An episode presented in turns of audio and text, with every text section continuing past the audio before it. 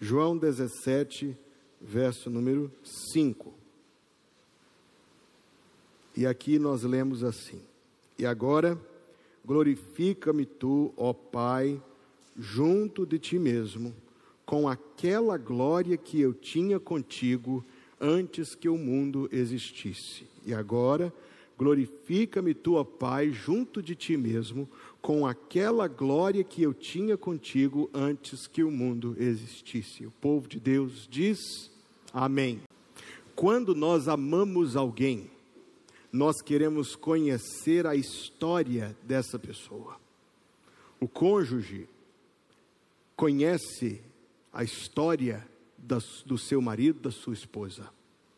Os pais conhecem a história dos filhos antes dos próprios filhos tomarem consciência. Com frequência, os filhos contam histórias sobre os seus pais e sobre os seus avós. Contam histórias de acontecidos da família, de lições, da caminhada, das dificuldades, das vitórias. Quando nós amamos alguém, nós queremos conhecer a história de quem nós amamos.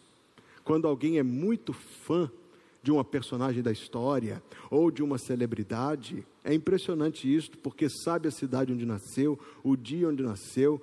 As, a, as adolescentes que são muito fãs dos cantores sabem o hospital onde nasceu, o peso e o comprimento e a medida de quando era de benezinho, recém-nascido. Amor equivale a interesse, sempre. E nós que amamos Jesus Cristo, queremos conhecer a história de Jesus Cristo. Queremos conhecê-lo mais e melhor. Queremos ter familiaridade e intimidade com o nosso Senhor enquanto pessoa, assim como nos interessa e nos atrai qualquer coisa que possamos vir a conhecer a respeito de Jesus Cristo. Como eu anunciei quarta-feira passada, nós estamos a cada quarta-feira aprendendo um pouco mais sobre quem é Jesus e este versículo sintetiza em poucas palavras a história de Jesus. Porque ele diz neste versículo, na sua oração, pouco antes de ir para o Getsemane, de lá para o Calvário. A bem da verdade, esta oração ele fez no Getsemane. Eu, e agora, corrija-me versículo 5, glorifica-me tu, ó Pai, junto de ti mesmo, com aquela glória que eu tinha contigo antes que o mundo existisse. Este versículo sintetiza, são poucas palavras, são muitas e gloriosas as verdades que esse versículo traz. Este versículo nos aponta para Jesus, nosso amado Salvador, antes da criação do mundo, entronizado junto com o Pai em glória. Veja que ele diz: antes que o mundo existisse. Você vai querer tomar nota dessa expressão e do que ela significa. Antes que o mundo existisse. Se aqui fosse uma aula de teologia, não é, mas se fosse, eu diria que na teologia isso tem uma categoria de nome chamada a pré-existência de Cristo. Ou o nome mais exato é a eternidade de Jesus Cristo. Aquele que é o eternamente criado do Pai. Como eu vim à existência em você? Nós viemos à existência quando, pela mão de Deus, a semente do nosso pai uniu-se à semente da nossa mãe, num milagre impressionante, estatisticamente é muito improvável, dado o tamanhozinho das duas sementes, eu já disse isso aqui antes, e naquele instante, essa é a nossa confissão cristã, não é semanas depois disso, nem quando alguém faz uma escolha, não, é naquele instante em que as duas sementes se unem, Deus ali sopra o fôlego de vida, e surge um novo alguém um alguém que é obra das mãos do Senhor. Este é o meu começo, este é o seu começo. Mas quando o milagre aconteceu no ventre de Maria, o milagre ali foi outro. Não foi o milagre do surgimento de alguém, foi o milagre da encarnação do Deus eterno. Este é o milagre dos milagres. Alguém imagina que o milagre da multiplicação dos pães e peixes seja algo difícil, ou andar sobre as águas, de acreditar a cura de um leproso, de um cego, a ressurreição de um morto. Tudo isso é fichinha, fichinha. Porque se você aceitar, e deve aceitar, que aquele jovem galileu é o próprio eterno Deus feito pessoa humana, então é perfeitamente compreensível que tudo que ele faz é glorioso, é poderoso, é divino, porque ele é Deus. Eu tive começo no ventre da minha mãe, você teve começo no ventre da sua mãe, mas Jesus Cristo, antes do ventre de Maria, já existia eternamente Deus. Vejamos dois versículos que nos ajudam a compreender isto, ou mais do que dois. Miqueias capítulo 5, versículo 2, a profecia sobre a cidade onde ele haveria de nascer. E o profeta disse: Tu, Belém Efrata, posto que pequena entre os milhares de Judá, de ti me sairá o que governará em Israel, cujas saídas são desde os tempos antigos, desde os dias da eternidade. Miqueias 5, versículo 2. As saídas dele são desde os tempos antigos, desde os dias da eternidade é uma grande profecia sobre a eternidade de Jesus Cristo. Nosso conceito de eterno está errado, porque nós imaginamos o eterno como aquilo que é grande. Mas o grande é muito menor do que o infinito. O eterno não é o que é grande, o eterno é aquilo que é infinito. Cristo, assim como Deus o Pai, e assim como Deus o Espírito Santo, desconhece começo, tal como desconhecerá final. Para nós é difícil entender isso, porque tudo na nossa existência, tudo que nós conhecemos tem começo e fim. E como nós comparamos todas as coisas com aquilo que nós conhecemos, esse é um mistério inalcançável, mas não inaceitável. É uma qualidade divina a eternidade. Deus sem começo, Deus sem fim. E as implicações disso são muito gloriosas, mas a gente vai chegar lá. Lá, quando o profeta Isaías profetizou o nome dele, aquele quíntuplo nome do Salvador, você conhece. Ele será chamado, diga comigo, maravilhoso, conselheiro, Deus forte, Pai da eternidade e príncipe da paz. Há uma discussão se são cinco nomes ou quatro, sabia disto? Porque todos os outros são nomes de duas palavras. Veja bem, Deus forte, Pai da eternidade, príncipe da paz. Por isso, por vezes, você encontra, em vez de cinco nomes, quatro. Maravilhoso conselheiro, um. Deus forte, dois. Pai da eternidade, três. Príncipe da paz, o quarto. Nós vamos ter uma quarta-feira só para falar sobre os nomes de Jesus. Não é hoje. Pegue esse ao terceiro dessa lista. O Pai da eternidade. É claro que é uma linguagem de grandeza. É claro que é uma linguagem que destaca a infinitude, mas a bem da verdade tem um outro nome aí que fala da eternidade de Jesus Cristo. Diga comigo devagarzinho de novo. Maravilhoso conselheiro. Qual é o próximo? Qual é o, qual é o segundo? De novo? Qual é a primeira palavra desse segundo nome? Ah. Deus é necessariamente eterno. Se não tivesse escrito Pai da eternidade, já estaria presente a eternidade de Jesus Cristo, em que o nome dele é proclamado Deus forte. A eternidade é uma qualidade necessária de Deus. Deus forte, Pai da eternidade. Quando nós abrimos as nossas Bíblias no Evangelho de João, texto também muito importante, muito conhecido, diz: No princípio era o Verbo, e o Verbo estava com Deus, e o Verbo era Deus. Ele estava no princípio com Deus. Todas as coisas foram feitas por Ele, e sem Ele nada do que foi feito se fez. Nossa reflexão aqui na quarta-feira tem duas partes muito simples. A primeira, nós queremos ver a eternidade de Jesus, e a segunda, o que Jesus estava fazendo nessa eternidade que precede a criação. Então vamos primeiro reconhecer isto. Era o Verbo, no princípio, o Verbo estava com Deus e o Verbo era Deus. O texto que nós lemos antes aí da mensagem Colossenses diz: Nele foram criadas todas as coisas que há nos céus e na terra tudo foi criado por ele e para ele. Versículo 17 de Colossenses 1. Ele é antes de todas as coisas. Esse é o nosso Jesus. Esse é o nosso glorioso Jesus. Quando ele orou, ele disse: Glorifica-me com aquela glória que eu tinha contigo antes da fundação do mundo. Vamos voltar a esse texto de João 17,5, porque tem algo muito importante ali que nós não podemos perder de vista. A oração, de novo, é: Glorifica-me, ó Pai, junto de ti mesmo, com aquela, observe isto, por favor, aquela glória que eu tinha contigo. Aquela glória que eu tinha contigo. Este versículo é muito importante.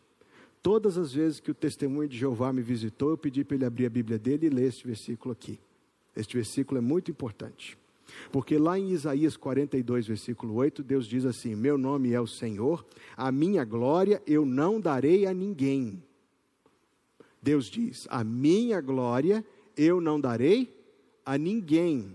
Então, todas as vezes que os testemunhas foram lá na minha casa, eu pedi para ler João 17,5 e depois eu pedi para ler Isaías 42, 8.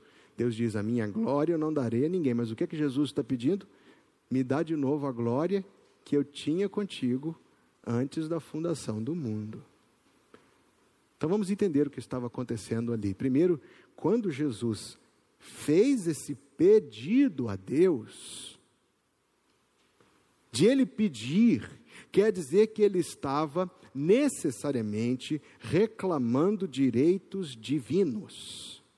Se Deus diz: A minha glória eu não dou a ninguém, mas Jesus atrevidamente diz: Me dá a glória, é porque antes disso, em João capítulo 10, versículo 30, ele tinha afirmado: Eu e o Pai somos um. Eu e o Pai somos um. Deus não divide a sua glória com ninguém, mas a glória do Pai é a glória do Filho, que é a glória do Espírito.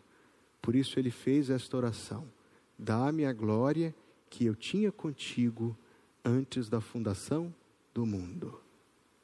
Ao fazer este pedido, é uma das muitas vezes na Bíblia em que Jesus se declarou Deus. Quando passar aquele filme bobo lá, o Código da Vinci, e você assistir o filme, e no filme a pessoa diz assim: Jesus nunca disse que era Deus. Aí você toca a buzina, está errado. Disse sim, muitas vezes, muitas vezes. Inclusive quando disse eu e o Pai somos um, inclusive quando disse João 8:58, antes que Abraão nascesse, eu sou. E inclusive quando pediu a Deus que desse a glória que ele tinha com o Pai antes da fundação do mundo. Agora, é bem verdade que é um pedido. O pai podia ter negado o pedido. Mas o pai concedeu aquilo que Cristo pediu.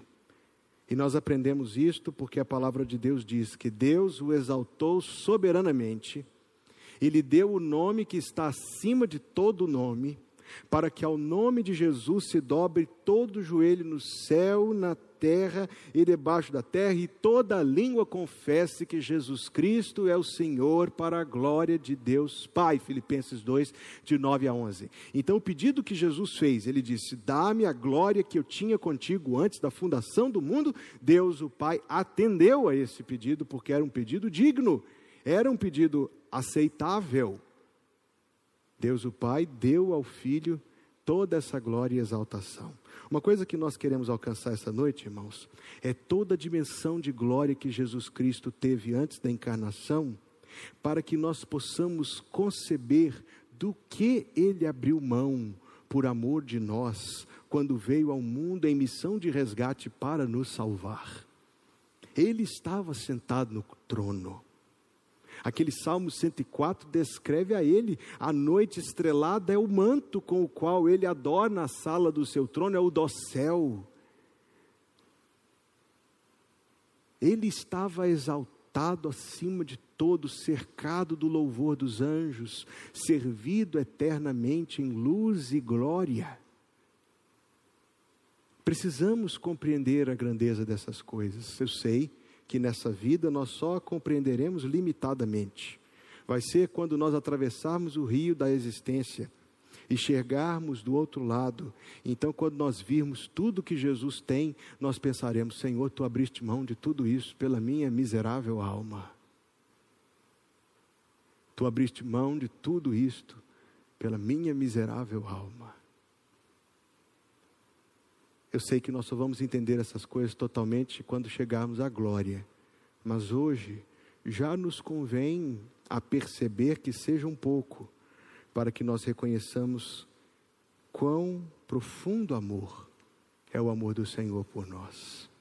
Aqueles hinos de Natal, eles ganham uma outra dimensão quando nós temos estas coisas em mente. Quando nós falamos que Ele deixou os céus, que Ele deixou a glória para vir nos buscar, não existe nada, irmãos, comparável à humilhação que Jesus Cristo fez. O seu ministério antes da fundação do mundo. Vimos a sua glória, veremos o seu ministério antes da fundação do mundo. Jesus é o agente da criação divina. Você precisa reter isto sobre Cristo. Se você quer conhecê-lo mais e melhor, você precisa saber que ele é o agente da criação divina. No princípio era o Verbo, o Verbo estava com Deus, e o Verbo era Deus, ele estava no princípio com Deus. Tudo foi feito por ele. E sem ele, nada do que foi feito se fez. E eu quero lhe mostrar onde está Jesus na primeira página da sua Bíblia, em Gênesis capítulo 1.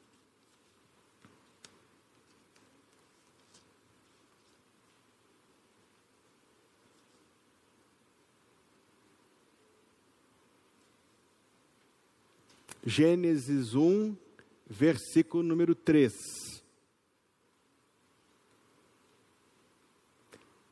Prepare-se para aprender algo muito interessante aqui agora.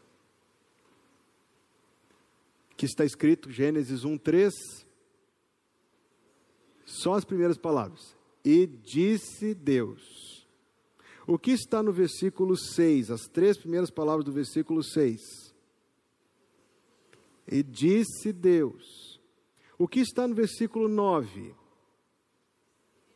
E disse Deus. No versículo 11 e disse Deus, versículo 14. E disse Deus, versículo 20. E disse Deus, versículo 24. E disse Deus, versículo 26. E disse Deus. Você percebe estudando Gênesis 1 que a criação acontecia em resposta à convocação divina. Deus falava e as coisas aconteciam. Deus falava e as coisas aconteciam. Pastor, não estou vendo Jesus aí. Vamos cruzar dois versículos e aprender algo muito importante sobre Jesus.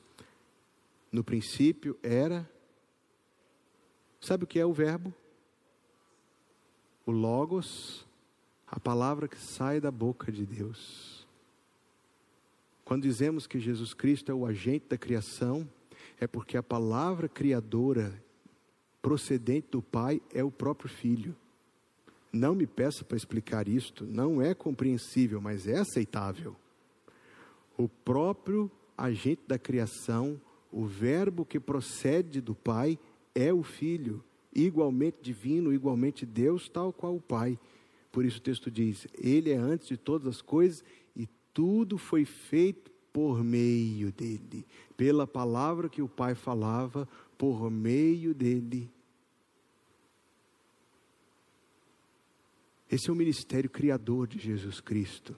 Por isso, lá na carta aos Hebreus, você vai querer consultar este versículo comigo, está escrito que ele é o sustentáculo de toda a criação.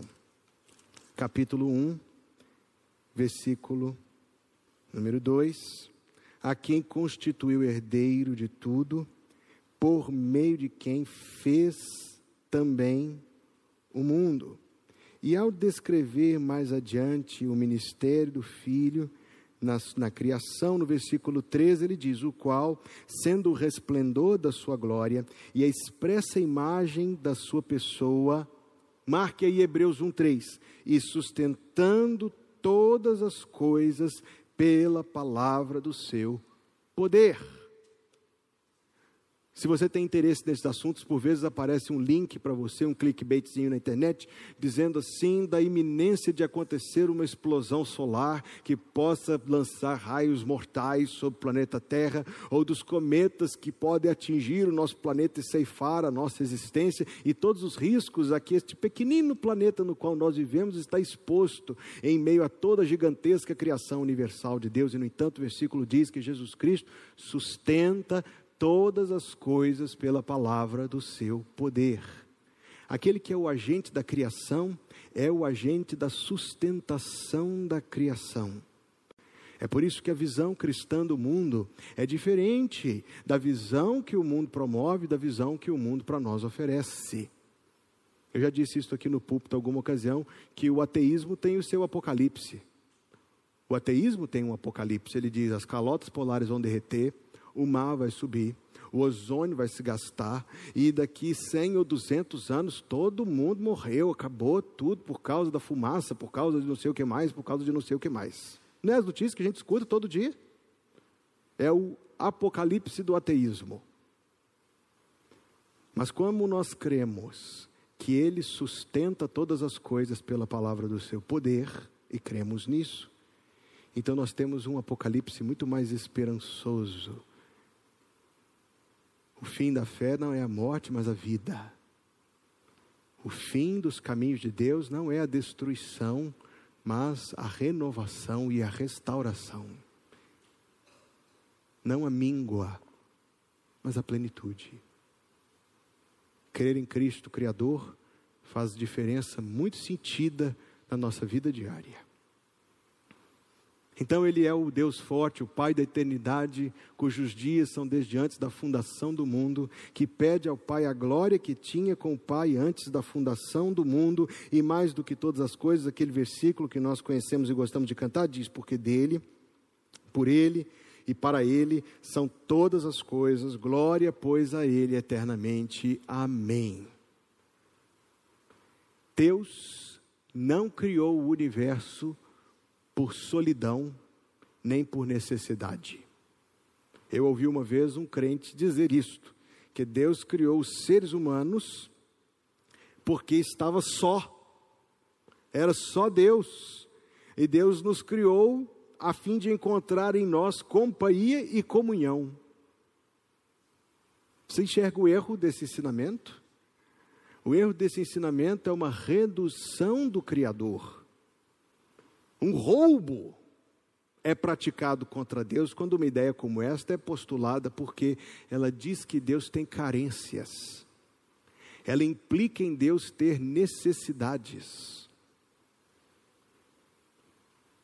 O Deus em quem nós cremos é absoluto em si mesmo. Divide da sua graça conosco. Mas nós mesmos, queridos, não fomos criados senão para a glória de Deus. Nós sabemos isso, nós repetimos isso constantemente, mas isso às vezes suscita algumas perguntas e a gente não entende bem, até porque quantas vezes eu já encontrei alguém dizer o seguinte: Pastor, se Deus sabia que Satanás ia pecar, por que, que Deus criou Satanás? Ou alguém diz: Se Deus sabia que nós íamos pecar, por que é que Deus nos criou? E a resposta para esta pergunta está no fato de que Deus não nos criou por causa de nós. Deus não nos criou para nossa felicidade. Deus não nos criou para nossa vida, nem para nossa satisfação ou realização pessoal.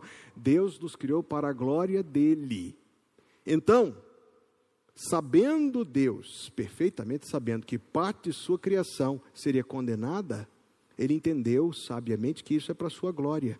Ou você pensa que Deus não é glorificado em condenar o pecado? E sabendo Deus que Ele resgataria muitos da criação que caiu, Ele ainda assim criou, por saber, em infinita sabedoria e justiça, que Ele seria glorificado em resgatar muitos dentre uma raça inteira que caiu. É que nós estamos pensando em nós. Mas nós existimos em função de Deus, não o contrário. A precedência divina, o alvo, a culminância da história, não é o bem-estar da criatura, mas a glória do Criador. E a compreensão disso nos permite saber um pouco mais sobre quem é o nosso Jesus.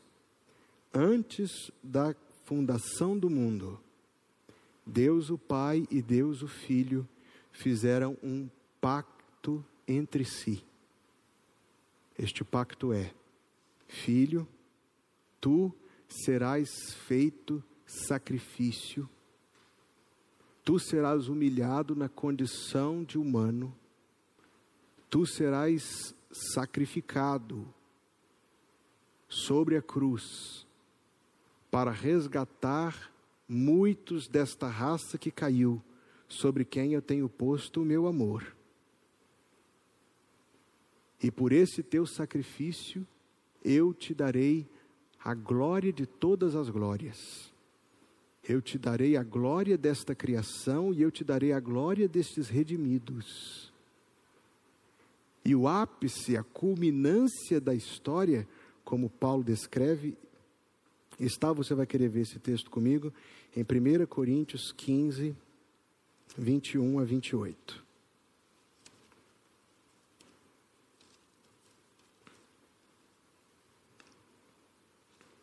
1 Coríntios 15, 21 a 28. Porque assim como a morte veio por um homem, também a ressurreição, também a ressurreição dos mortos veio por um homem, porque assim como todos morrem em Adão, assim também todos serão vivificados em Cristo, mas cada um por sua ordem. Cristo as primícias, depois os que são de Cristo na sua vinda.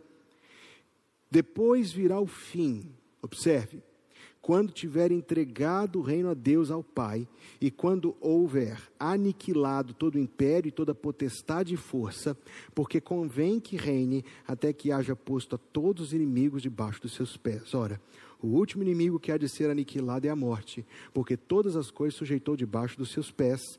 Mas quando diz que todas as coisas lhe estão sujeitas, claro está que se excetua aquele que lhe sujeitou todas as coisas. Pastor, não entendi. Está dizendo que Deus, o Pai, sujeitou toda esta criação a Deus, o Filho. Mas o filho não está suje... mas o pai não está sujeito ao filho. Agora veja o 28. E quando todas as coisas lhe estiverem sujeitas, então também o mesmo filho se sujeitará àquele que todas as coisas lhe sujeitou, para que Deus seja tudo em todos. Como traduzimos isso de uma maneira que nos esclareça a compreensão? Antes da fundação do mundo, Deus o Pai propôs ao Filho humilhar-se e sofrer para satisfazer a justiça divina em prol da redenção de alguns amados dentre aqueles caídos filhos de Adão. Por causa desse sacrifício, o Pai deu ao Filho o nome acima de todo nome, a glória acima de toda glória. Mas na culminância da história, e nós, os redimidos, teremos parte nesse grande ato. Deus, o Filho, entregará tudo ao Pai, toda a criação e todos os remidos, dizendo: Eis aqui, Pai, o que o teu filho tem para te ofertar, e nós seremos ofertados, nós seremos a oferta que o Filho dará ao Pai, e Deus será tudo em todos. De tal maneira que nós podemos dizer de nosso Salvador, de eternidade a eternidade, Tu és Deus. Na prática, algumas bênçãos nós obtemos da compreensão destas verdades. Quanto mais nós meditarmos sentidamente nessas coisas, mais glorioso nós descobriremos que Jesus Cristo é e mais sentido as palavras que nós cantamos no culto hoje farão. Glorioso, glorioso, glorioso és tu, Senhor. Quanto mais nós meditarmos nestas coisas, mais nós vamos compreender que grande salvação é esta salvação que Deus nos dá mais a nossa esperança da glória ficará viva e ardente em nosso peito, como uma ansiedade para que esse mundo logo passe, para que nós possamos alcançar esta glória indizível a qual acesso nos foi dado pela graça divina. Nossa alma se conforta pela meditação nestas coisas, porque as aflições desse mundo tornam-se cada vez mais passageiras percebidas como passageiras. Paulo, que compreendia essas coisas muito elevadamente, disse: a nossa leve e momentânea tribulação produz para nós um eterno peso de glória acima de toda comparação. O nosso compromisso em viver para a glória de Deus fica mais claro e mais confirmado. A nossa certeza da salvação fica cada vez mais certa. Por quê? Porque sabemos que a nossa salvação não foi um plano de improviso, não. A nossa salvação é a razão pela qual, lá no primeiro dia da criação, Deus disse: haja luz e houve luz. Antes de dizer haja luz, Deus já tinha escrito os nossos nomes no livro da vida.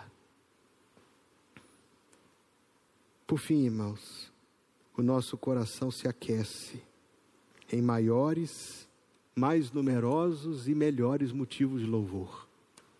A meditação destas coisas. Nós crentes não louvamos a Deus quando nós tivemos um dia bom no trabalho. Nós não louvamos a Deus porque estamos com a dispensa cheia ou com a conta abastecida com o salário. Nós louvamos a Deus quando nenhuma dessas coisas é verdade. Nós não louvamos a Deus pela razão de estarmos saudáveis. Nós louvamos até quando enfermos. Nós não louvamos a Deus quando estamos na alegria de um aniversário somente. Nós o louvamos também no dia do luto. Porque os motivos de louvar não estão nas circunstâncias. Os motivos de louvar estão naquele que é louvado esse glorioso Jesus, a respeito de quem nós dizemos de eternidade a eternidade, tu és Deus. Que a graça de nosso Senhor Jesus Cristo, o amor de Deus, o nosso Pai Celestial, e a companhia consoladora do Espírito Santo, seja conosco, irmãos, todos os dias, até o dia em que Jesus Cristo venha nos buscar. Em nome de Jesus. Amém.